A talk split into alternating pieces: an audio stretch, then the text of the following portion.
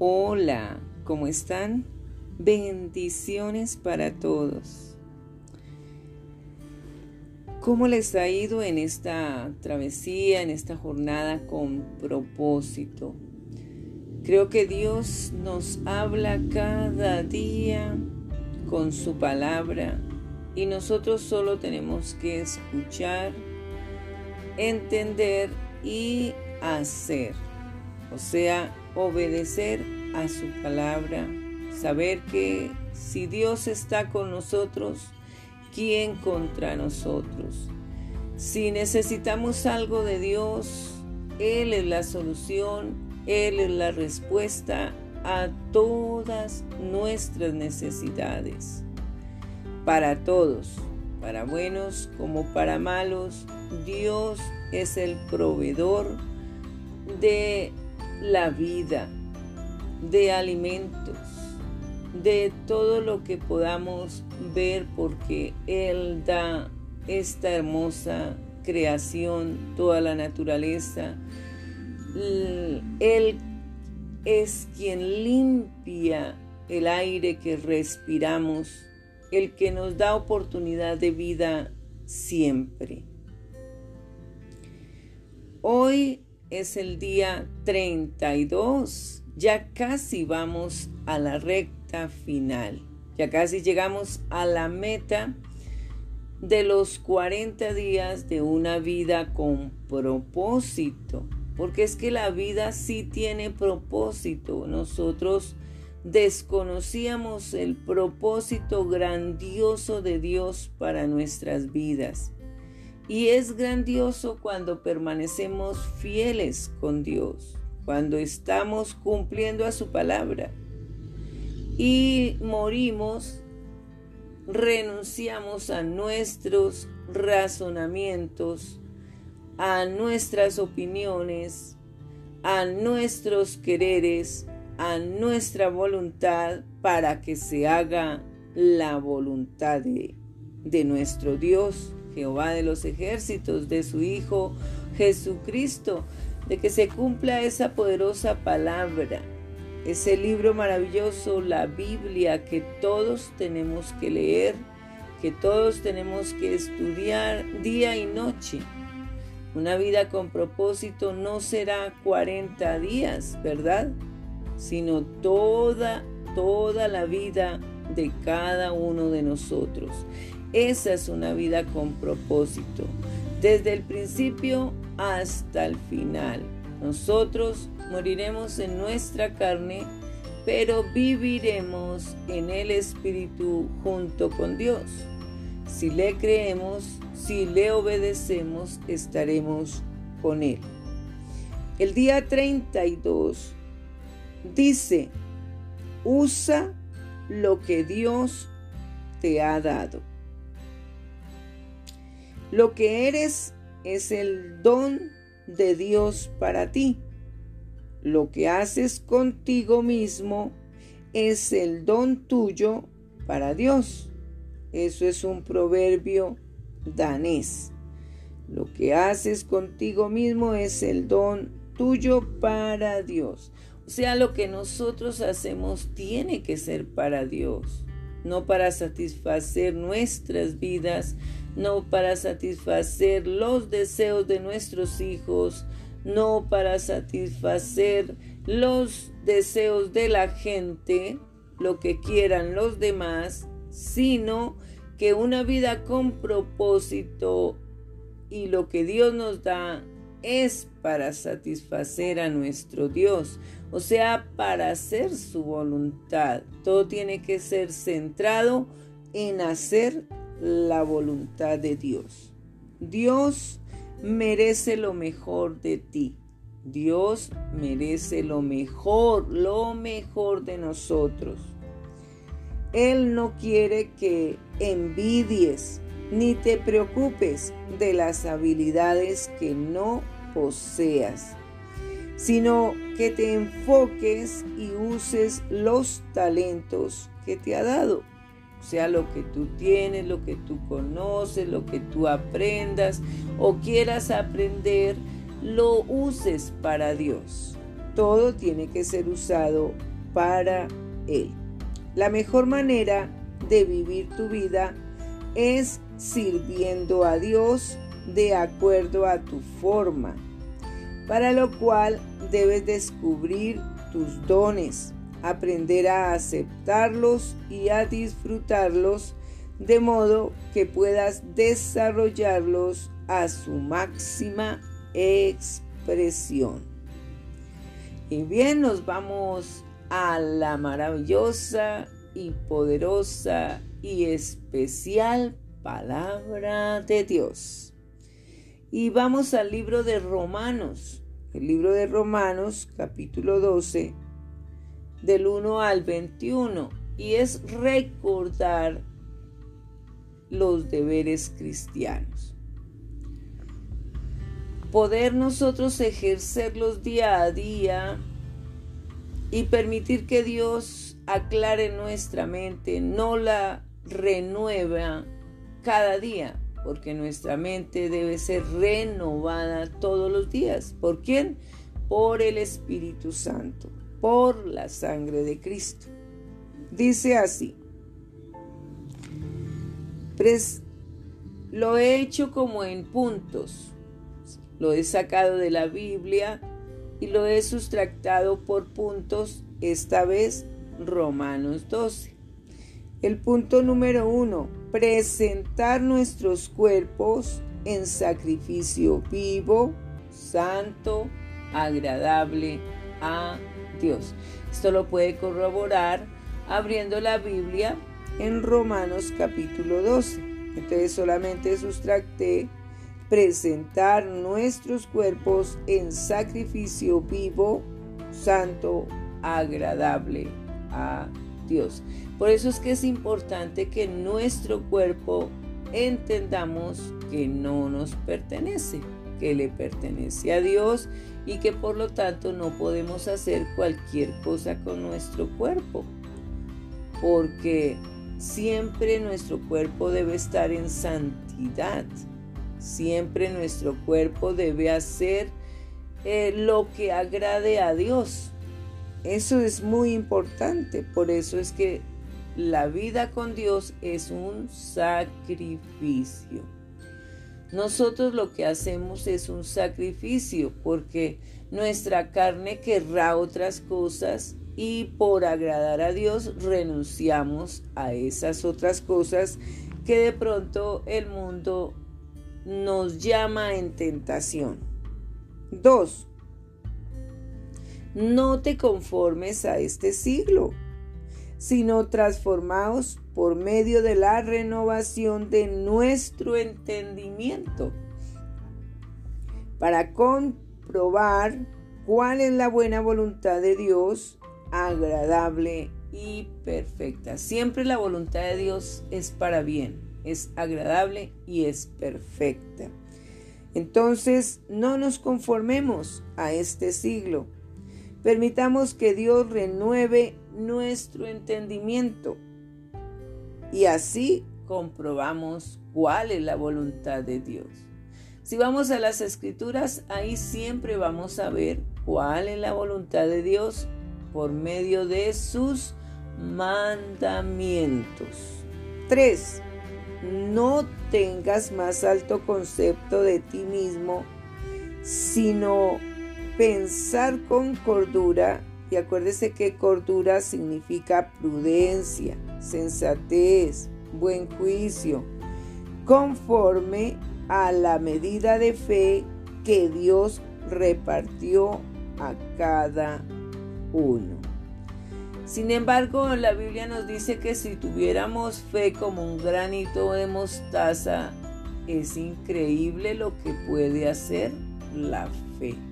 Si usted tiene fe en Dios, así sea un granito pequeño, le tiene fe a Dios, en su palabra, en su Hijo, en todas las cosas que Dios ha dejado escritas en la Biblia, pues va a obtener muchos milagros, muchas bendiciones, porque con solo un granito pequeño de fe que tengamos será suficiente para obtener grandiosas cosas, maravillosas. Pero también nos dice que no tengamos más alto concepto, o sea, nosotros tenemos que aprender, así seamos pastores, evangelistas, profetas, apóstoles, que tengamos todos estos títulos, tenemos que aprender que Dios nos ha enseñado que siempre miremos al otro en más alto concepto que nosotros mismos. Sea, si alguien nos mira como siervos siempre, pues está haciendo lo contrario a lo que dice Dios. Porque Jesucristo dijo que ya no los quiero llamar más como siervos, sino como amigos.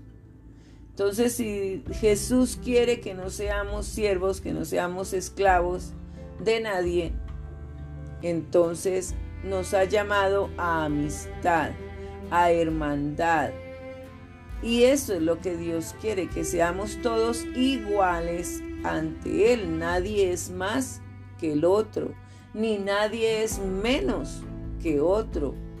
Así no tenga estudios, no tenga títulos, esa persona tiene igual valor que cualquier otra persona, llámese apóstol, llámese pastor, llámese evangelista, llámese como se llame, Dios nos está hablando de que no podemos tener altos conceptos de nosotros mismos. Tenemos que bendecir a los demás y verlos como iguales, tratarlos como iguales, bendecirlos como iguales, pensar lo mejor de cada uno. Hemos visto eh, testimonios de cosas desagradables que se hacen en el medio cristiano pero Dios quiere que corrijamos, que exhortemos con amor, porque nosotros también somos imperfectos y cometemos pecados. Eh, la fe Dios dice que la da por medida, o sea, algunas personas tienen más fe que otras o tienen diferentes niveles de fe, que es el libro que más adelante o que es eh, llevaré a cabo con la bendición de Dios, que son los procesos de la fe. Lo he, lo he detenido porque estoy haciendo otro libro que es acerca del discipulado. Entonces, pues son varios títulos de libros que tengo que hacer, que Dios ha puesto en mi corazón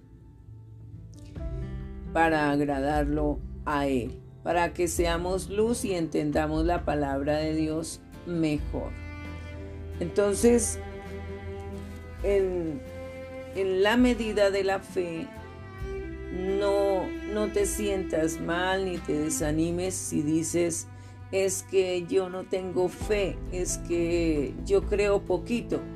Pues con que usted crea un poquitito, eso ya es fe y así vas a lograr grandes cosas y después vas a tener mejor nivel de fe. Porque la fe puede crecer, pero también la fe puede desaparecer y hay que tener cuidado con eso, porque sin fe, dice la palabra de Dios, es imposible agradar a Dios. Entonces hay que tener fe. Cuarto, somos miembros del cuerpo de Cristo, cada uno con diferentes funciones. Entonces, por eso todos somos iguales, llámese pastores, evangelistas, apóstoles, maestros, en fin, todos somos miembros del cuerpo de Cristo, somos igualitos, nadie es más que otro. Pero tenemos diferentes funciones. Algunos se prepararon, llegaron hasta ser apóstoles, tienen su función de apóstol, tiene su función de maestro, tiene su función de pastores, tiene su función de cantantes, de evangelistas. Hay diferentes funciones, muchas, algunos eh, huyen de estas funciones que Dios quiere que tengamos y se dedican solamente a sus empresas, a hacer dinero eh, y se dedican tanto también a sus ministerios que se olvidan del principal ministerio que Dios nos entrega, que es el hogar. Así sea con los padres, si no se ha casado, si aún está soltero, tiene su ministerio de hijo, de hija, que debe cumplir y honrar a sus padres, bendecirlos siempre a pesar de sus errores, porque en la Biblia no dice que si sus padres cometen errores, no los bendigan, no los ayuden, no, hay que perdonar hay que perdonar y hay que ayudar a sus padres. Hay que bendecirlos. Y el ministerio, no hay que darle tanto énfasis al ministerio en el pastorado y descuidar a sus propios hijos, porque Dios nos llama a rendir cuentas y nos va a decir qué pasó con sus hijos, por qué no están en la casa de Dios. ¿por qué no hiciste nada? No es que estuve ocupado, ocupada en el ministerio, sirviendo en la iglesia. Ojo, hay que tener cuidado porque Dios dice que podemos hacer una cosa sin dejar de hacer la otra. Entonces, hay que tener discernimiento ante eso. Hay que tener cuidado porque hay que velar bien por los hijos que Dios nos ha entregado.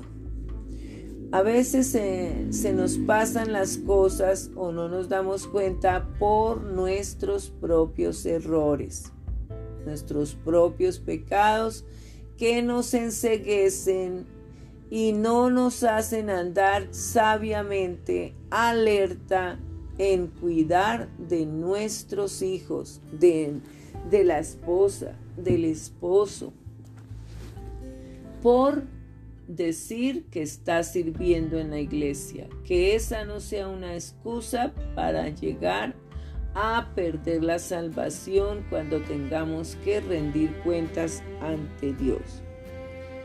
Bien, el quinto. Tenemos diferentes dones según la gracia que nos es dada. Si el de profecía, úsese conforme a la medida de fe. El de servicio en servir, el que enseña en la enseñanza, el que exhorta, que significa corregir, en la exhortación, el que reparte con liberalidad, y la liberalidad significa generosidad, desprendimiento, sin esperar nada a cambio. El que preside con solicitud, el que hace misericordia con alegría. Entonces, esta es la forma como Dios quiere que actuemos con los dones que nos ha dado. Sexto, el amor sea sin fingimiento aborrecer lo malo, seguir lo bueno, según la palabra de Dios, no lo que el mundo llama bueno. Entonces, no finja el amor, no engañe, no sea infiel, no traicione, sea firme en lo que dice, en lo que hace conforme a la voluntad de Dios, porque pues también de sabios es arrepentirse que se ha dicho algo y después ya no lo va a hacer, pues también eso es de sabios. Porque uno puede haber dicho sí, pero luego comunica de que no lo va a hacer, decide, toma la decisión de que ya no lo hará. Pero hay que tener también cuidado con eso de no estar vacilando o estar en indecisión o estar en inseguridad. Y un día dices sí, luego al otro día dices no, y luego dices sí, luego dices no. Hay que tener cuidado con eso, pedirle la guía al Espíritu Santo para llevar a cabo esta situación. Seamos sinceros. Si realmente amamos al prójimo, demostrémoslo. Si no hay amor, busquemos que Dios nos llene con su amor. 7. Em, amar a los demás con amor fraternal en cuanto a honra, prefiriéndoos los unos a los otros. El amor fraternal es un amor de respeto, es un amor de comprensión, es un amor sin intereses, sino que usted va a tratar con afecto, con cariño, con consideración, con comprensión a las personas. Y empezando también con la casa, con el hogar, ese amor filial de los padres hacia los hijos, que haya respeto siempre, que haya valores siempre, que haya honra, que haya sinceridad, porque si no hay principios y valores en el hogar, por eso es que existen también los abusos, abusos sexuales, abusos verbales, eh, maltratos, en fin, muchas cosas que desagradan a Dios, como el adulterio, la fornicación, eh, todas estas desviaciones que son antimorales. La falsa identidad de que si naciste hombre, no, tú puedes ser otra cosa que tú quieras. No, se debe hacer mi voluntad, sino la voluntad de Dios. Si Dios te hizo hombre, eres hombre. Si Dios te hizo mujer, eres mujer. Y esa es la voluntad que hay que respetar porque nosotros no nos pertenecemos. Nuestro cuerpo le pertenece a Dios, nuestras vidas le pertenecen a Dios porque Él es el Dios sobre todo y sobre todos. Entendamos eso, por eso es que no somos dueños de nuestro cuerpo. Eh, octavo, en lo que requiere diligencia, no perezosos fervientes en espíritu, sirviendo al Señor, gozosos en la esperanza, que es Jesucristo, sufridos en la tribulación, constantes en la oración, compartiendo para las necesidades de los santos.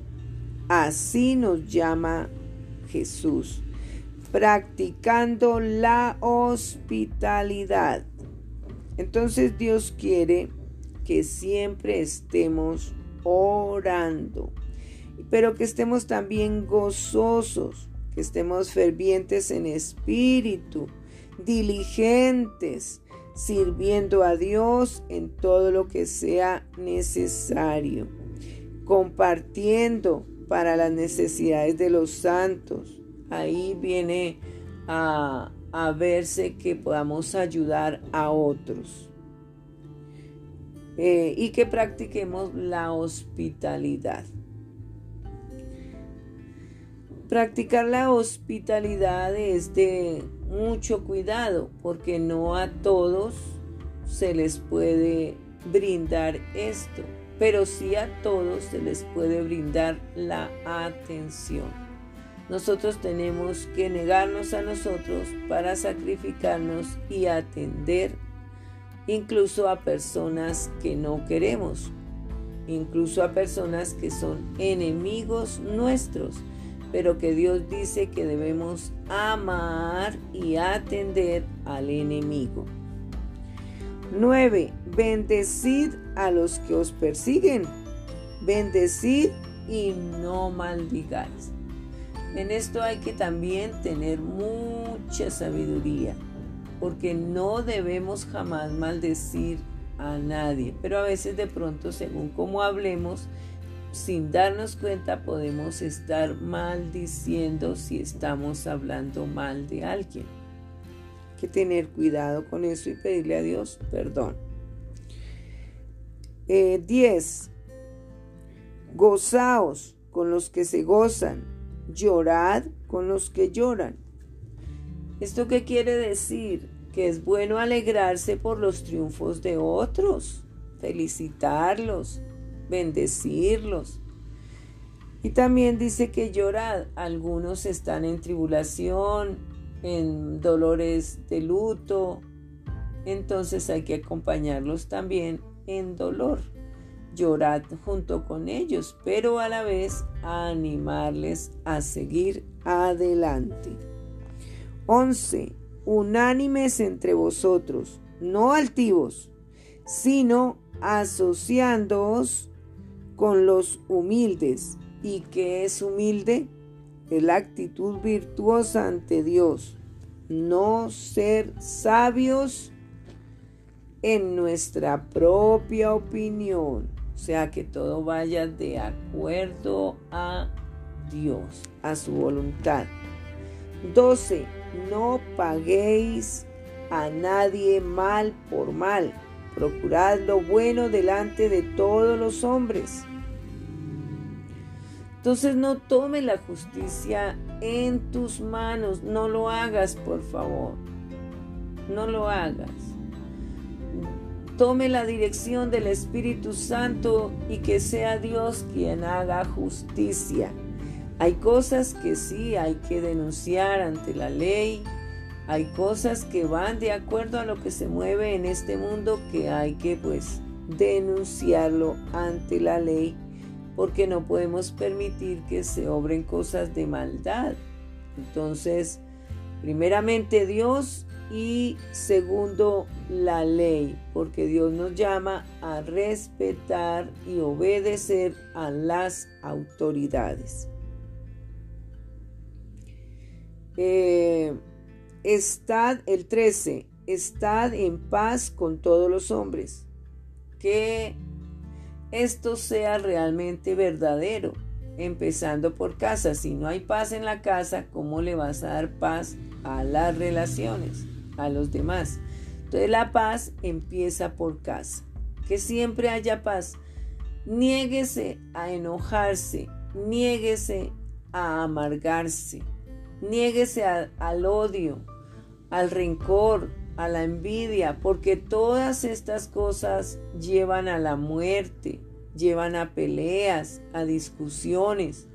Entonces que su corazón nunca se permita vivir esto, porque trae consecuencias graves.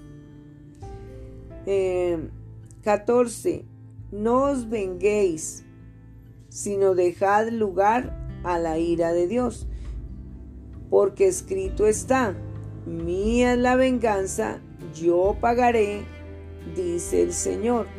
Así que no necesitamos nosotros de vengarnos de nadie. Ah, es que Él me la hizo, pues la va a pagar. Ya verá. No, Dios dice, mía la venganza, yo pagaré, dice el Señor. Dejemos que Dios tome control del asunto. 15. Si tu enemigo tiene hambre, dale de comer. Y si tiene sed, dale de beber.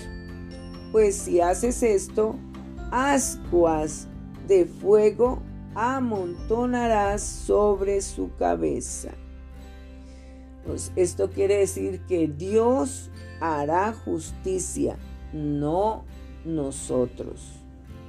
Y 16, no te dejes vencer de lo malo, sino vence con el bien el mal. O sea que con el bien se puede vencer el mal.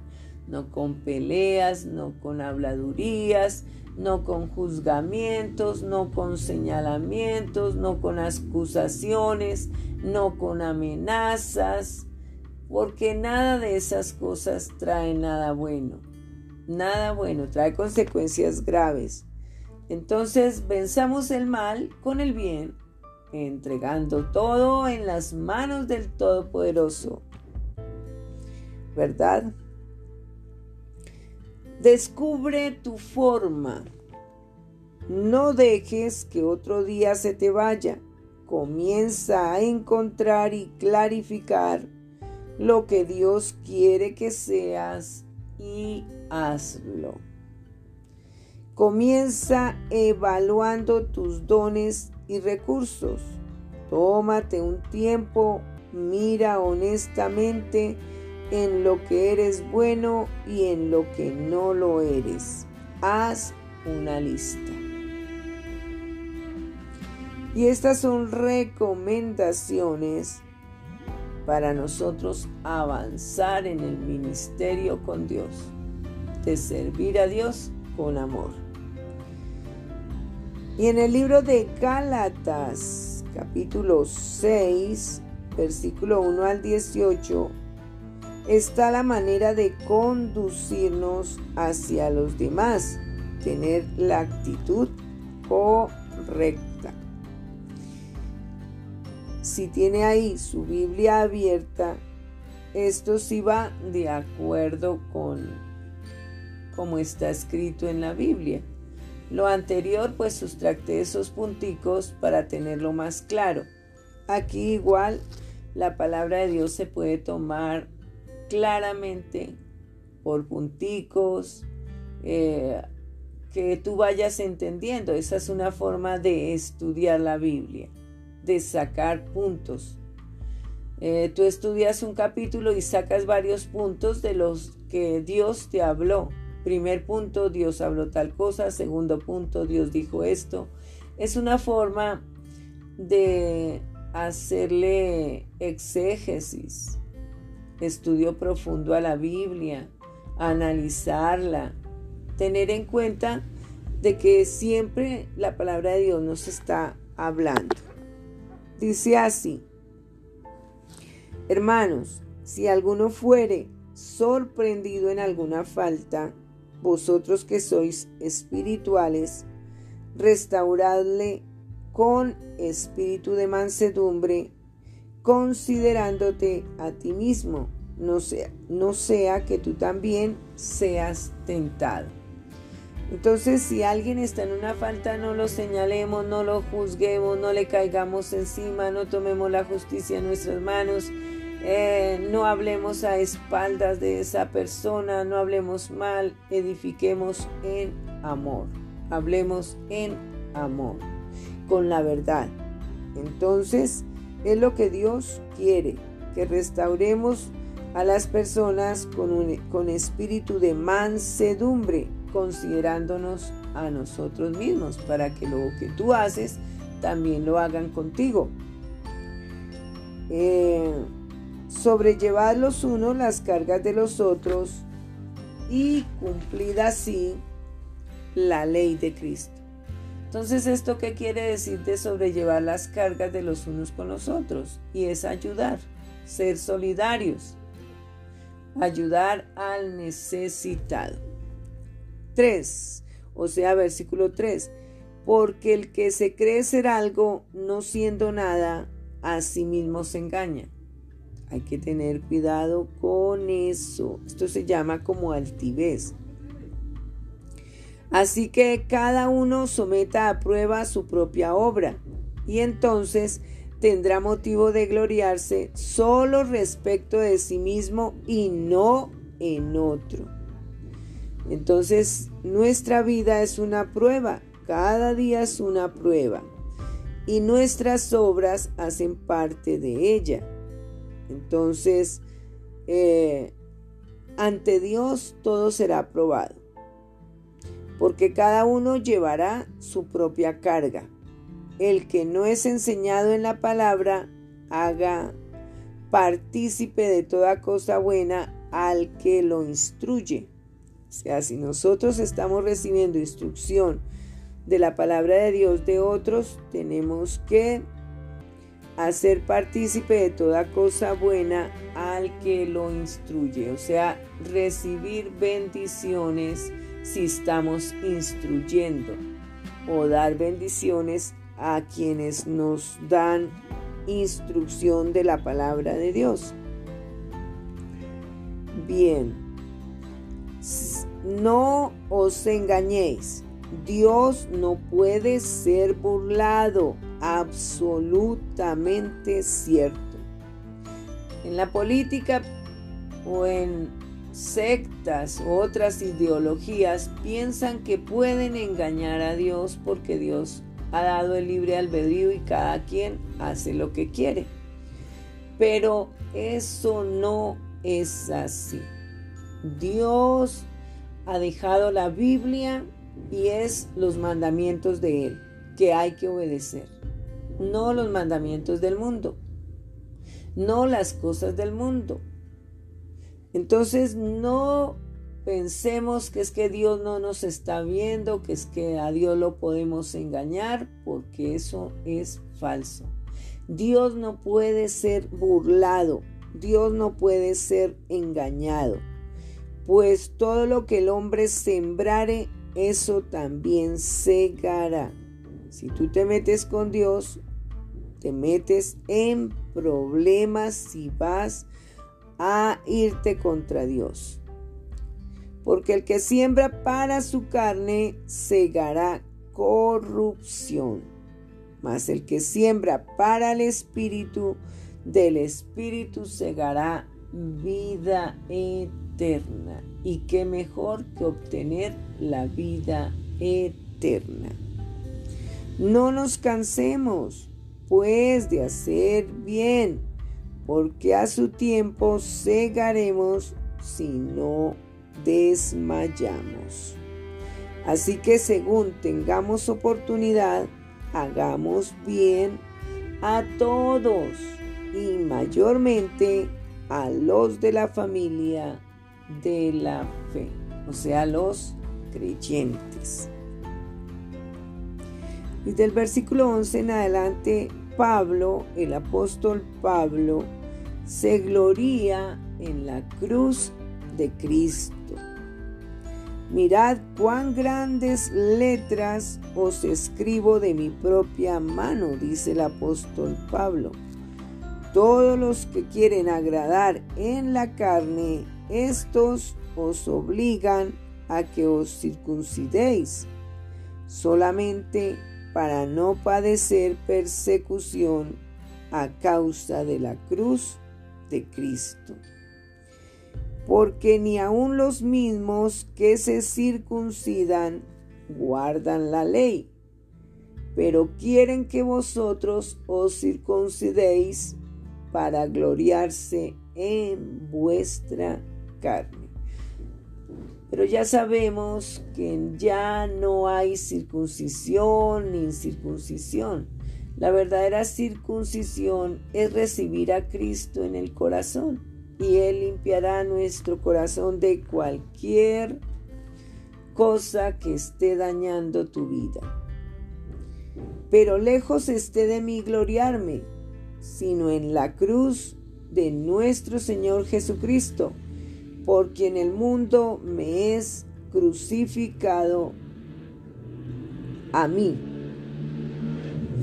y yo al mundo. Porque en Cristo Jesús